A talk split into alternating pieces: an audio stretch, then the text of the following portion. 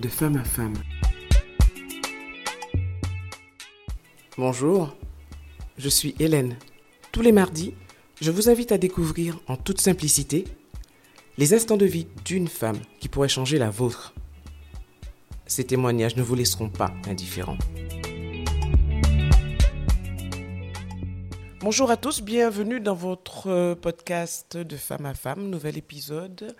J'accueille aujourd'hui une femme, je ne sais pas si elle vit dans un pays euh, merveilleux, mais en tout cas quand elle en parle, euh, elle en parle avec un tel amour que ça donne réellement envie. Mais c'est comme lorsque moi, je parle de mon île, la Guadeloupe, qui est la plus belle, mais pour elle, euh, son pays à, à elle, c'est le plus beau. Bonjour Alice. Bonjour Hélène.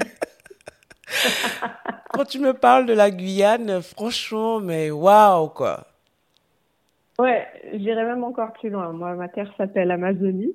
En plus, en plus. Guyane, c'est le terme que les colons ont donné administrativement entre deux fleuves. Mais en ce qui me concerne, je suis chez moi d'un côté comme de l'autre de chaque rive. Donc euh, voilà. Voilà. Amazonienne tu es, amazonienne tu resteras. Tout à fait. C'est comme ça que j'ai choisi de m'incarner, apparemment. Merci d'être venue à moi, Alice. Merci à toi pour l'invitation. Je n'y attendais pas du tout. Mais écoute, euh, oui, oui, oui, parce que j'aime cette énergie que tu dégages. Et, euh, j'avais envie, euh, je sentais qu'il y avait des choses qu'il fallait que tu partages et qui pouvaient être entendues par d'autres femmes, accueillies par d'autres femmes. Voilà. Donc, dis-nous justement ce que tu veux partager avec nous aujourd'hui.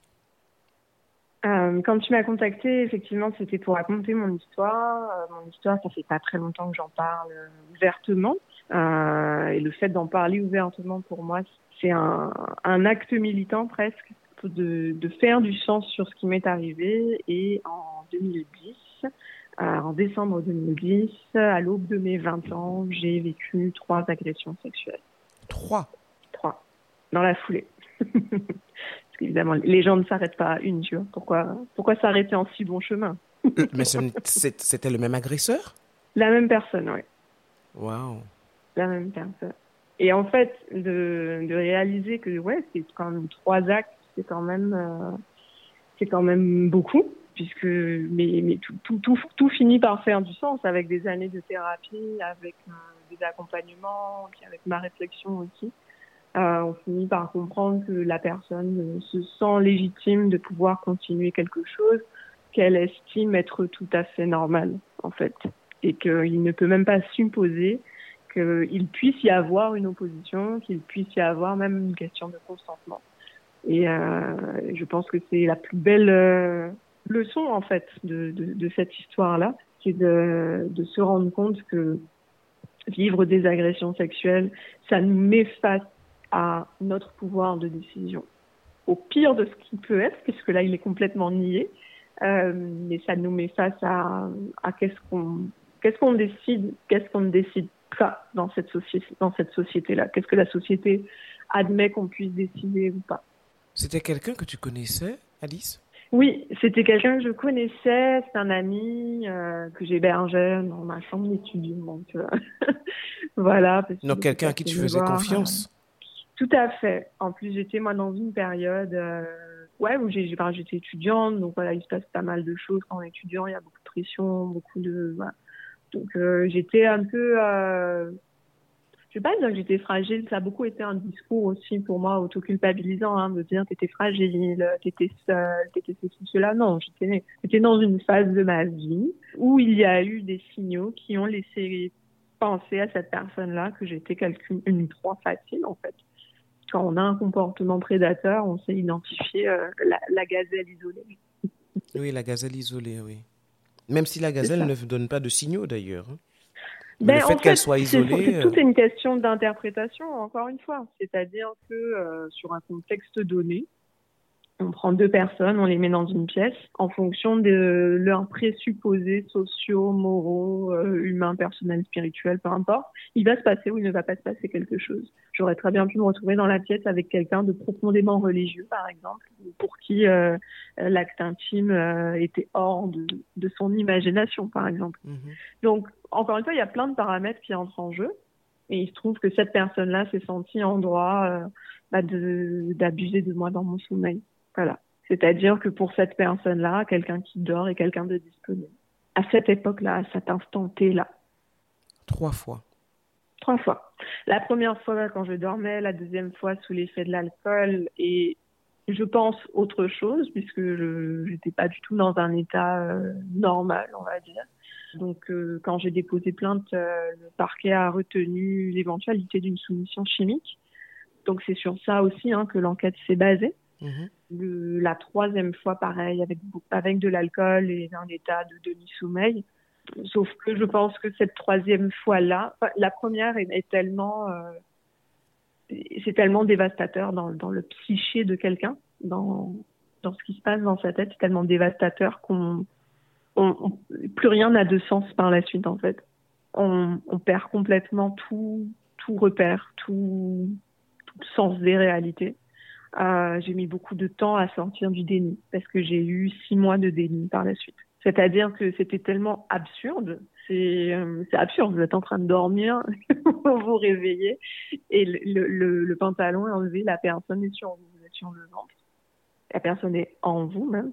Euh, c'est extrêmement violent. Ah c'est extrêmement violent et c'est pour la psyché un moment où moi, par contre, j'ai vraiment vécu cette dissociation de l'esprit parce que il faut à un moment donné se raccrocher à quelque chose qui fait sens. Ce qui m'a frappé, en fait, c'était la phrase obsessionnelle que j'avais, c'était de me dire c'est comme si c'est ton mec, c'est comme si c'est ton mec, c'est comme si c'est ton mec.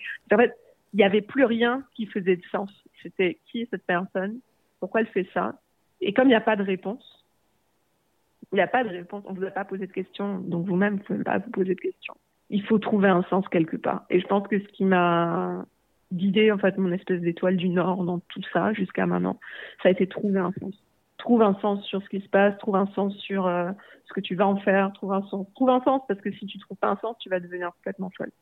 Et le lendemain matin, il se passe rien. En fait, c'est un non-sujet, c'est un non-événement, il n'y a personne qui en parle, c'est moi, je sais même pas trop si c'est vrai, si c'est moi, si c'est. Est-ce que. Mais cette personne, tu en fait, as continué à l'accueillir Je sais que c'est vrai.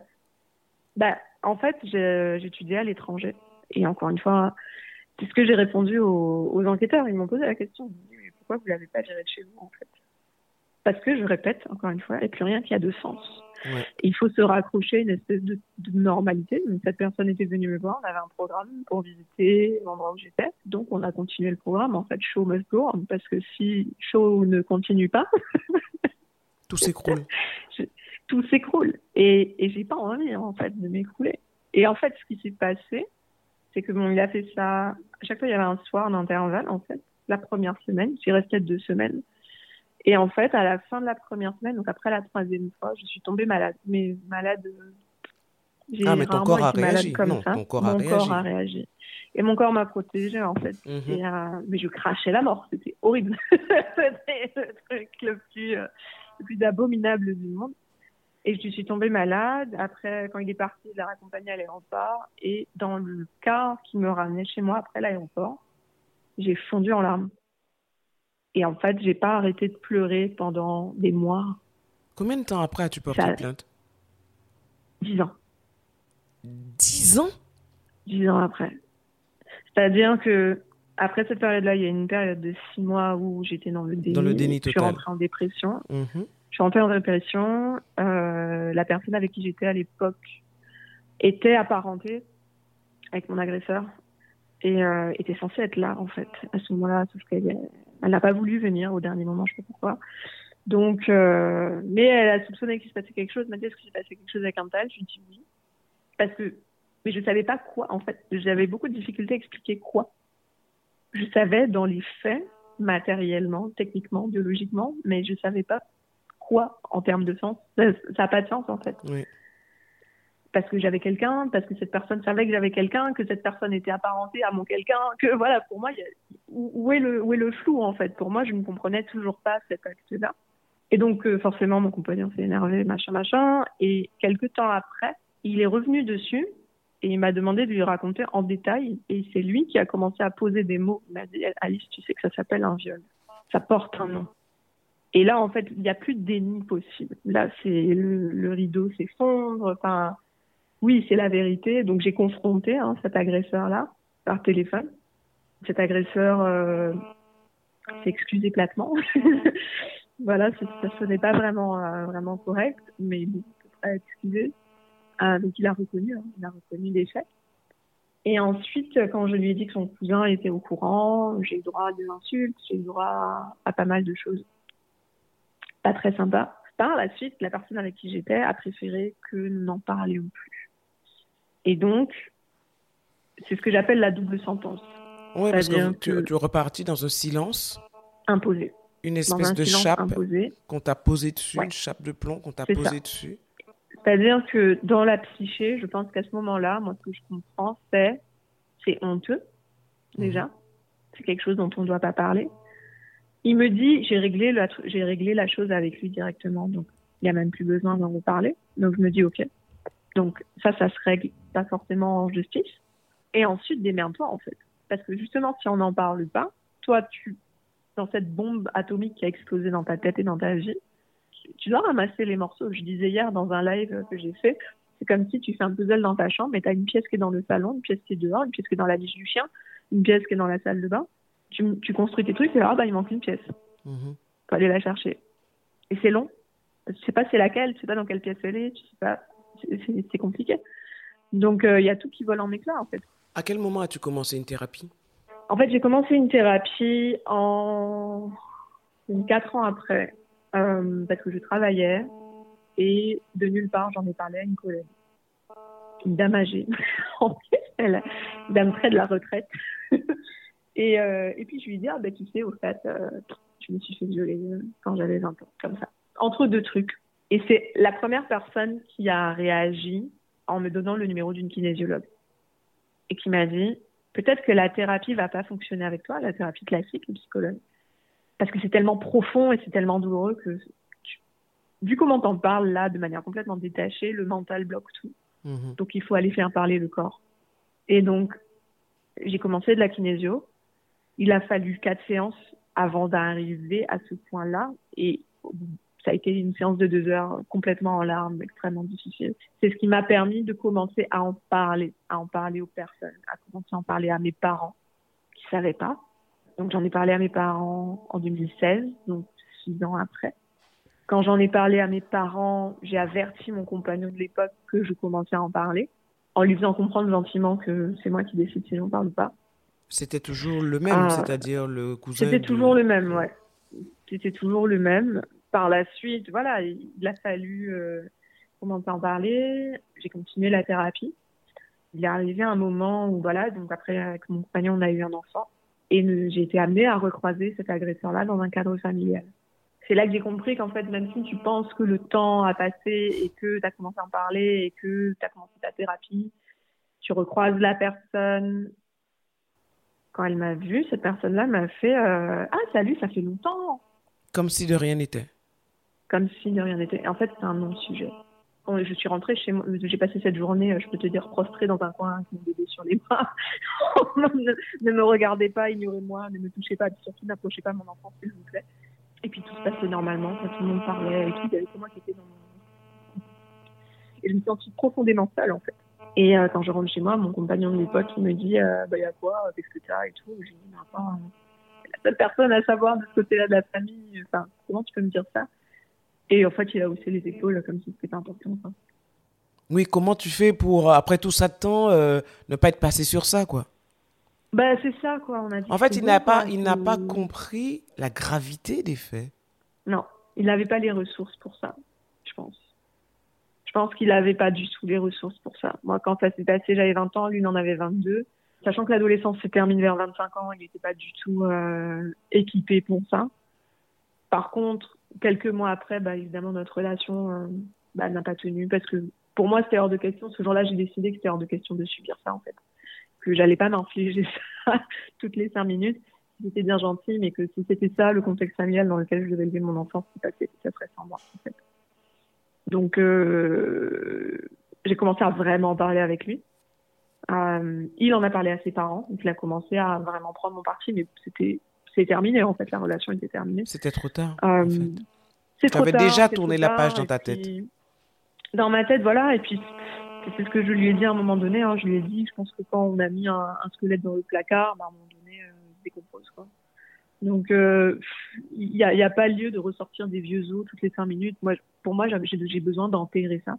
Et ce jour-là, je lui ai dit qu'à un moment donné dans ma vie, je déposerai plainte.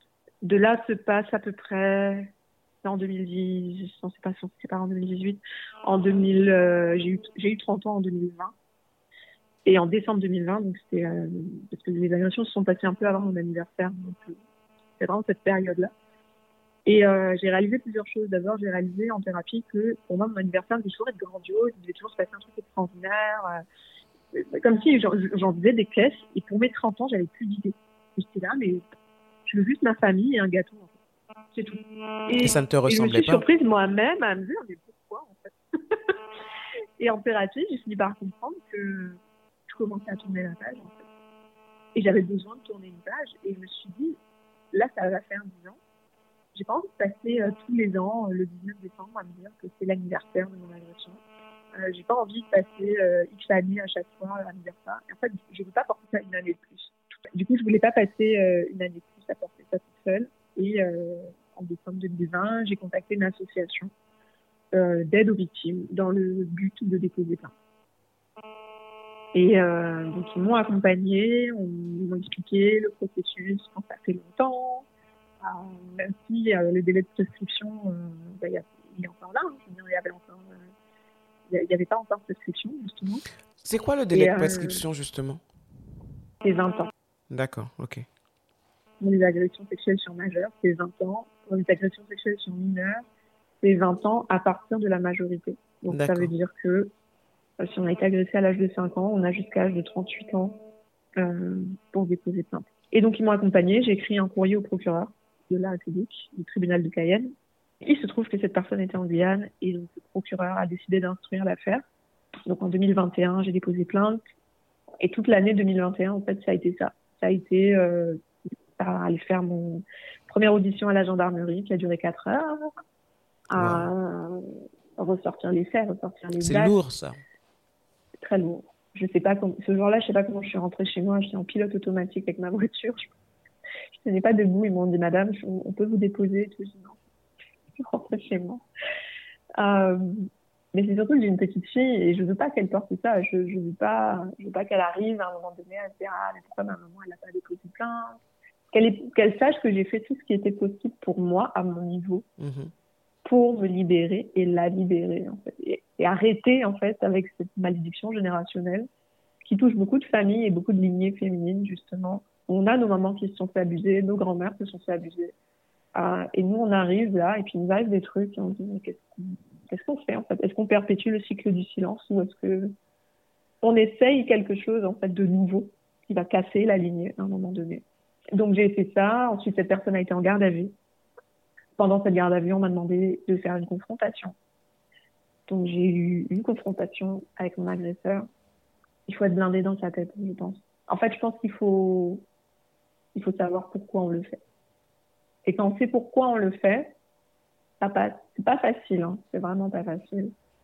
Il y a eu des, des moments très, très, très, très difficiles. Euh... La confrontation a duré combien de temps? Elle a duré une heure et demie. Waouh. Une, heure, et demie. Une heure et demie. Euh, en fait, il faut être lucide sur le système judiciaire. Je pense qu'il faut pas, pas en disant qu'il faut pas leur faire confiance ou quoi, mais il faut vraiment être lucide et savoir à quoi sert chaque étape. En fait, il faut vraiment se renseigner.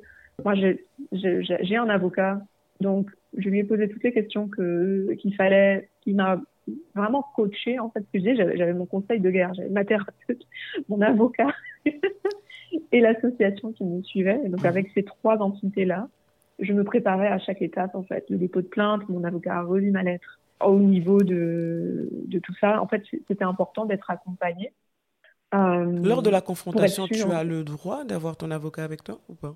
Tu as le droit euh, sauf si et pour ça il faut que l'autre personne ait aussi son avocat d'accord c'est-à-dire que si l'autre personne n'a pas d'avocat, moi, je ne peux pas amener le mien. C'est pas, loyal, en fait. Euh, et apparemment, l'autre personne, l'avocat de l'autre personne avait estimé que ce n'était pas nécessaire. Donc, il n'était pas représenté. Euh, moi, mon avocat, du coup, m'a dit, bah, on y va. Mais il m'a parlé juste avant, en fait, vraiment juste avant, pour me faire comprendre un peu euh, ce qui était attendu de moi, à quoi faire cet exercice, qu'est-ce qu'on a le droit de dire, qu'est-ce qu'on a le droit de, on a le droit de pas répondre à certaines questions, etc. Euh, c'est un exercice qui est pas facile, la confrontation, parce que l'objectif n'est pas d'attaquer l'autre personne.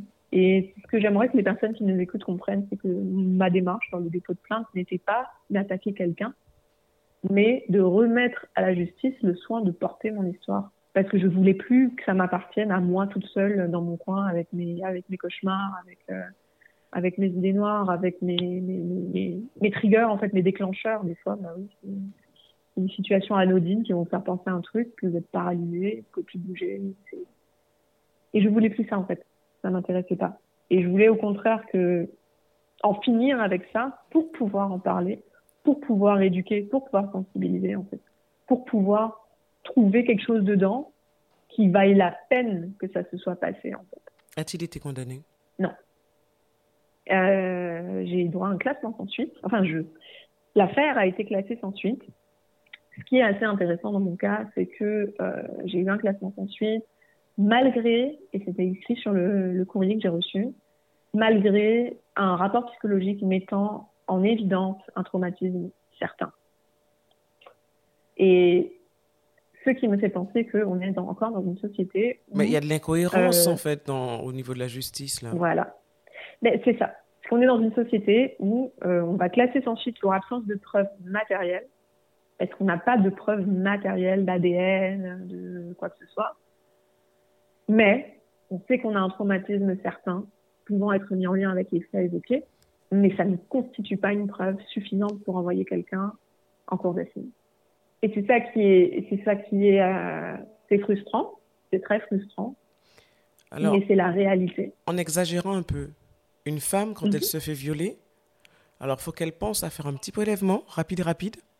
Faut qu'elle y aille tout de suite. Faut qu'elle y aille tout de suite, qu'elle fasse tout de suite le, prélèvement. Ah Ensuite, elle, tombe en dépression elle a le rapport psychologique et en fait, mhm. avec le rapport psychologique plus le petit prélèvement qu'elle a gardé précieusement, précieusement, elle pourra enfin euh, porter, avoir un, résultat quant à, quant à sa, son agression.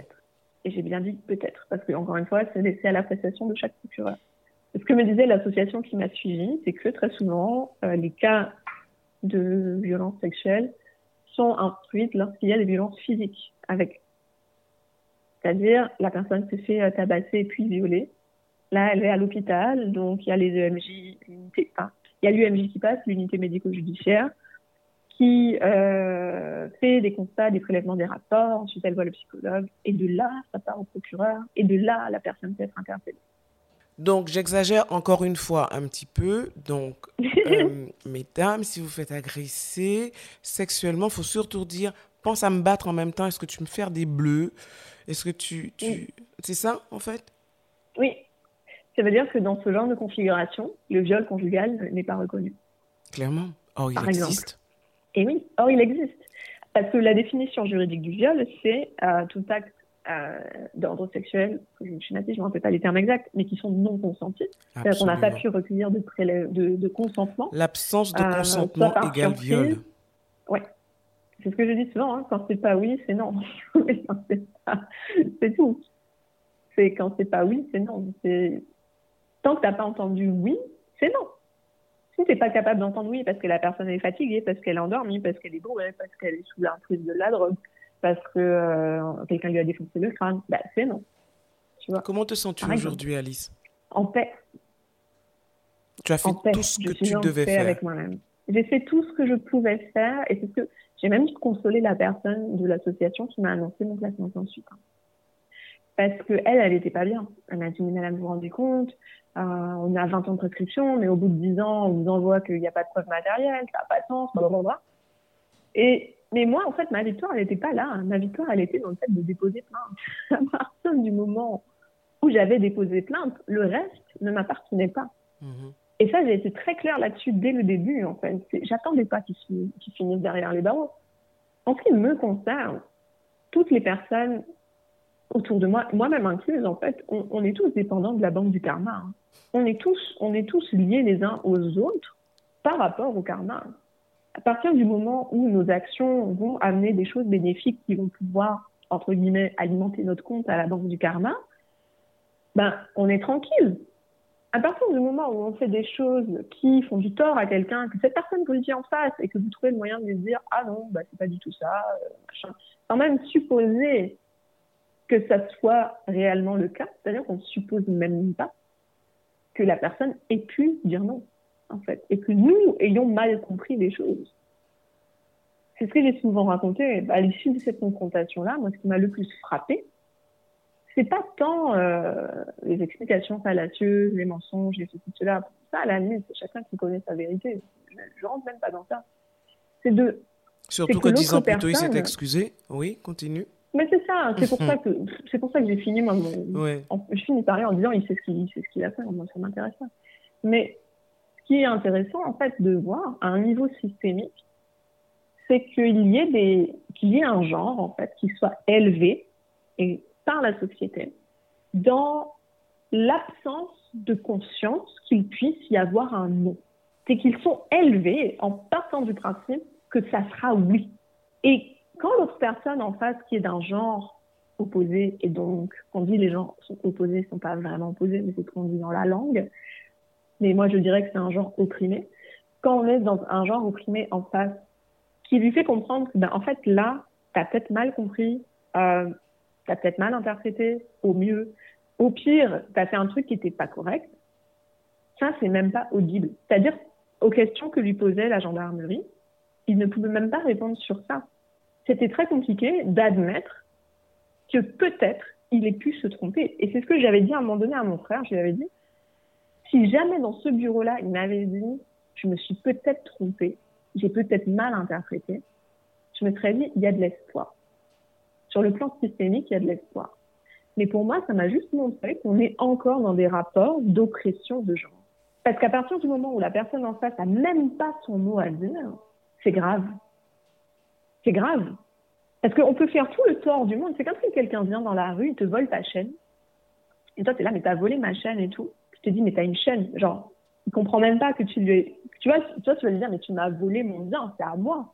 Tu vois? Mhm. Et l'autre, il va te dire, mais tu l'avais autour du cou. Genre, dans sa compréhension du monde, il peut l'apprendre. Toi, dans ta compréhension du monde, t'as volé un truc, tu vois, mais c'est exactement pareil. Et donc, dans cette compréhension du monde-là, on peut le faire. Et on peut pleinement partir du principe que et donc agir. Et c'est ça qui est dramatique. Donc moi, ma victoire, c'était déjà de déposer plainte, parce que dans la réalité dans, laquelle on est, dans ce système dans lequel on est là, déjà arriver à faire ça est une très grande victoire. Oui. C'est pas être défaitiste, c'est pas dire ah de toute façon ça sert à rien la justice. C'est pas vrai.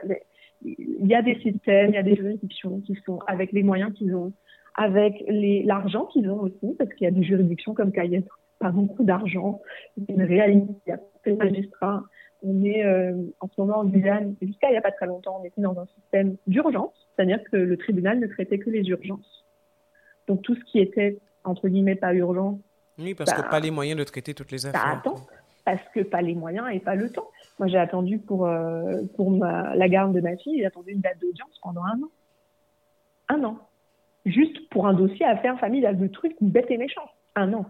Donc, on va pas venir me dire, Madame Arteman, même si vous avez un super dossier psychologique qui prouve que nanana, ben on lance une enquête. Non, ils n'ont pas l'argent, ils n'ont pas les moyens, il n'y a personne pour le faire. Et c'est une réalité. Mais pour être à l'aise avec cette réalité, il fallait que moi, je donne un sens différent à mon acte pas. Parce que la frustration, la, colère, etc., je n'en veux pas sur mon chemin. Ça m'intéresse pas. Ça t'intéresse pas. Et c'est normal. Mhm. Quelle est la suite pour Alice? La suite. tu as tourné une page? hmm, Je ne sais pas si j'ai tourné une page, mais en tout cas, j'ai réécrit l'histoire. Ça, c'est sûr. Parce que je suis passée de, et je regarde souvent cette image avec amour, j'ai beaucoup de, compassion pour Alice de, 2010, 2011, parce que euh, Alice de 2011, elle était assise devant son miroir, habillée tout en noir, je mangeais plus, euh, je faisais beaucoup de choses pour me faire beaucoup de mal, et je pleurais. Et je pleurais devant le miroir, je me regardais en pleurant. C'était une image qui me marque beaucoup de moi-même, que j'étais devant le miroir, donc je me voyais. Mm-hmm. Et c'est comme si je ne me voyais pas comme s'il n'y avait, rien. en fait. Ça me fait plus de la peine. J'ai beaucoup de compassion pour elle. Et quelquefois, dans mes exercices d'écriture, dans, la manière dont je chemine vers ça, je retourne la voir je lui parle. Je m'assieds à côté d'elle et je lui parle. Je lui raconte, je lui raconte tout ce qu'elle a fait par la suite. Je lui raconte tout ce qu'elle a vu, tout ce qu'elle a vaincu, tout ce qu'elle a, tout ce qu'elle a démonté, tout ce qu'elle a déconstruit pour être la personne qu'elle est en 2022-2023. C'est pour ça, à ce moment précis-là, je, je, disais ça encore hier dans le live qu'on a fait euh, sur Instagram avec Milena et sa on parlait du respect du corps. À ce moment précis de ma vie, en 2010-2011, c'est comme si y a, je ne vis qu'à moitié, il y a une moitié de moi qui existe.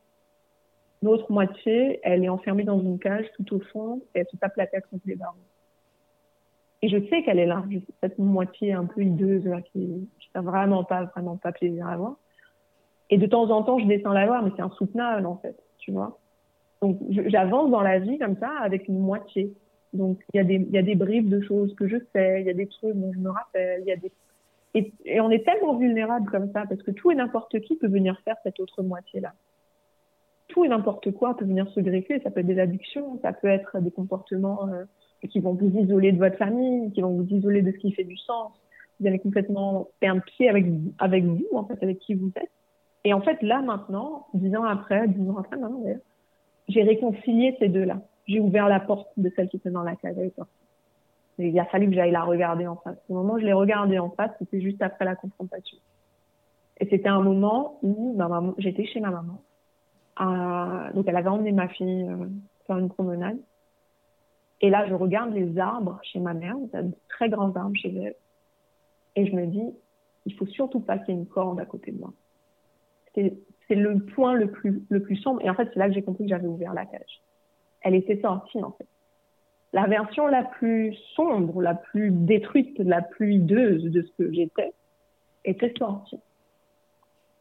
Et là, là, c'est compliqué. Là, il faut la regarder. Et là, il faut lui envoyer de l'amour il faut lui dire que ce qu'elle a vécu n'était pas de sa faute, que ce qu'elle a vécu était injuste et qu'on est en train de se battre justement pour rendre ça, renvoyer la balle à la personne qui a envoyé la balle. On lui renvoie ses affaires. On dit je veux pas de ça. Et c'est ce moment précis où on peut commencer à guérir. Et ce moment précis où j'ai vu là les armes, je me suis dit ouais, peut-être là que ça s'arrête là c'est parce qu'elle était sortie de sa cage. Donc aujourd'hui, il n'y a plus de cage, il y a des personnes réunifiées. J'ai réappris des choses toutes bêtes, faire mon lit le matin, des choses que j'avais oubliées, tu vois, c'est des choses, mais réalité des personnes agressées, on oublie des choses euh, simples. Faire son lit le matin, avoir des routines qui nous font du bien, construire des choses de développement personnel m'a beaucoup, beaucoup, beaucoup, beaucoup aidé par rapport à ça. Et j'en ai fait ma mission d'accompagner et d'aider les personnes qui veulent prendre ce chemin-là, mais en étant lucides sur leurs intentions. Parce que beaucoup de personnes, suite à mes débuts de prise de parole, viennent me voir, allez, j'ai vécu la même chose, allez, j'ai vécu ci, j'ai vécu ça. Et j'écoute et je leur dis que je les crois. Parce que rien que ça, il y a besoin qu'on banalise ça. Dire à une victime d'agression sexuelle, je te crois. Ce que tu as vécu est réel c'est pas dans ta tête seulement. Donc c'est ça. Maintenant, Alice par la suite, c'est une personne réunifiée. C'est une personne qui déconstruit encore un peu plus les rôles de genre, qui déconstruit beaucoup les schémas de genre. C'est pour ça que je te dis, j'ai accepté de participer au podcast je ne m'identifie pas comme une femme. Parce que pour moi, ce genre tel qu'il est défini là maintenant est oppressant, est oppresseur. Donc, je chemine vers une autre définition de moi. Mais en tout cas, je suis une personne afro-amazonienne qui reconnaît justement l'oppression des personnes qui se définissent comme femmes, toutes les personnes d'ailleurs qui se définissent comme femmes, qu'elles soient cisgenres, qu'elles soient transgenres, qu'elles soient euh, racialement blanches ou non blanches, qu'il y ait des schémas d'oppression comme ça qui se perpétuent depuis des siècles sur nos territoires, en Guyane certainement, en Guadeloupe aussi, mais que tous ces schémas-là sont liés à nos histoires communes et qu'il y a besoin d'aller regarder les personnes là qui sont dans les cages, en chacune de nous, dans chacune de nos histoires familiales, d'aller regarder ces personnes-là et d'envoyer de l'amour, envoyer de la joie, de redonner un sentiment de joie, parce que c'est ça, en fait, qui va nous montrer le chemin. Regardez, regardez la personne qui est dans la cage. Merci, Alice. Si je crois, je crois que s'il fallait que je retienne quelque chose de, de ce cheminement que tu as réalisé, qui fut très long, c'est vraiment cela. c'est regarder cette personne qui est dans la cage. On a tous, hein. Euh, mhm. euh, une partie, comme tu dis, hein, toi-même, une personne dans la cage, une, un autre nous dans la cage. Mais c'est surtout le regarder avec amour. C'est ça. S'il fallait que je retienne quelque chose, c'est ça. C'est envoyer de l'amour parce que tu sais, nos histoires, euh, en tout cas en Guyane, mais aux Antilles, dans les Antilles, mhm. françaises en tout cas, nos histoires sont des histoires de douleur. Nos histoires communes sont des histoires de douleur nos lignées ancestrales hein, ont été amenées sur ces terrains-là avec de la force, avec de la bulle, avec de la douleur, avec tout, ce qui va avec en fait dans nos histoires.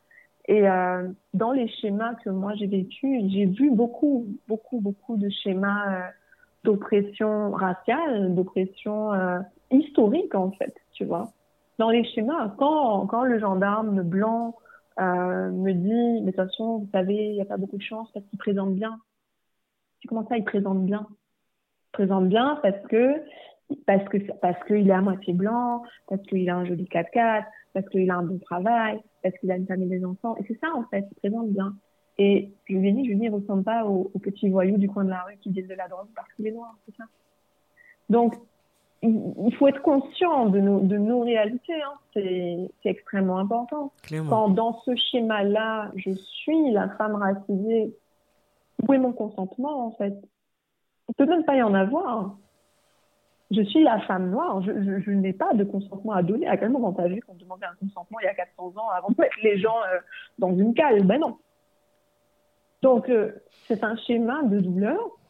Quand je dis qu'on doit, se sortir de la cage, c'est de ça que je parle. C'est, vraiment cette partie enfermée, cette partie opprimée, cette partie euh, pétrie de douleur en fait qu'on a, qu'on a dans l'ADN, parce que ça fait quand même plusieurs générations. Moi, je suis la septième génération euh, d'une de, mes ancêtres arrivés d'Afrique à Sanrio, et, et on euh, on peut pas ignorer ça.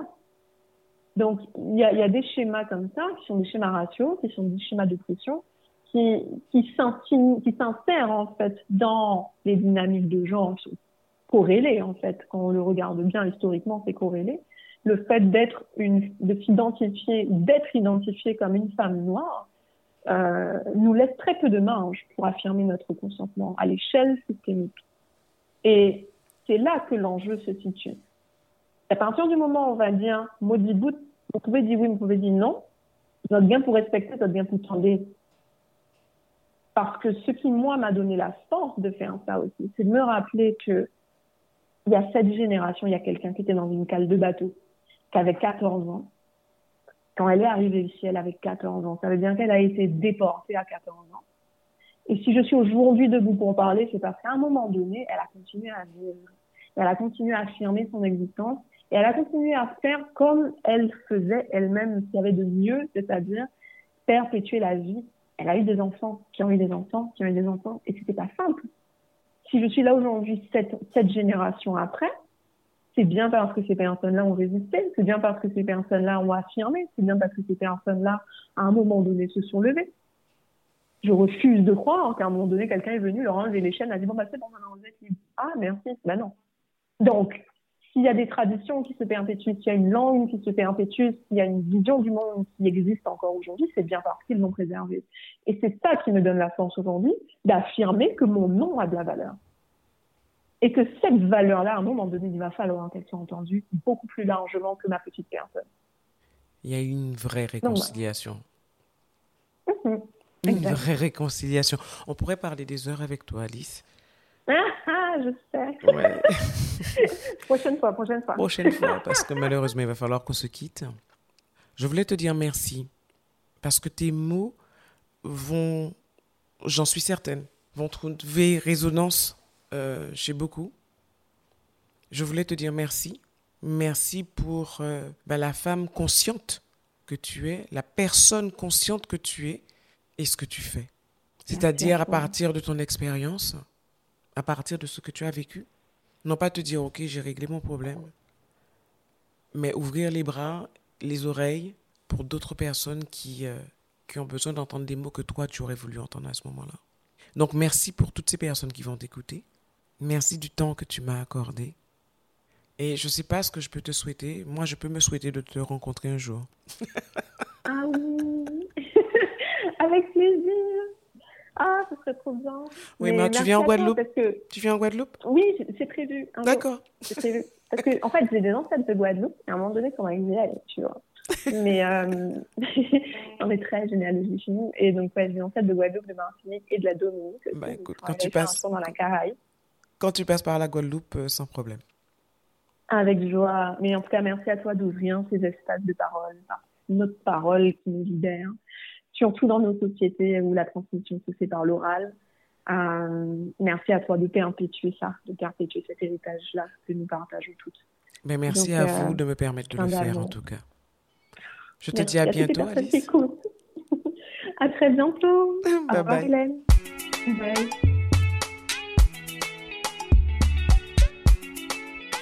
Merci d'avoir été avec nous pour cette tranche de vie. Si vous avez apprécié, Pensez à vous abonner à ma chaîne YouTube Femme Co pour ne manquer aucun épisode. Ils sont également disponibles sur Apple Podcasts, Deezer, Spotify, entre autres. Alors likez, donnez un maximum d'étoiles, laissez vos commentaires et surtout partagez. À la semaine prochaine. En attendant, prenez soin de vous.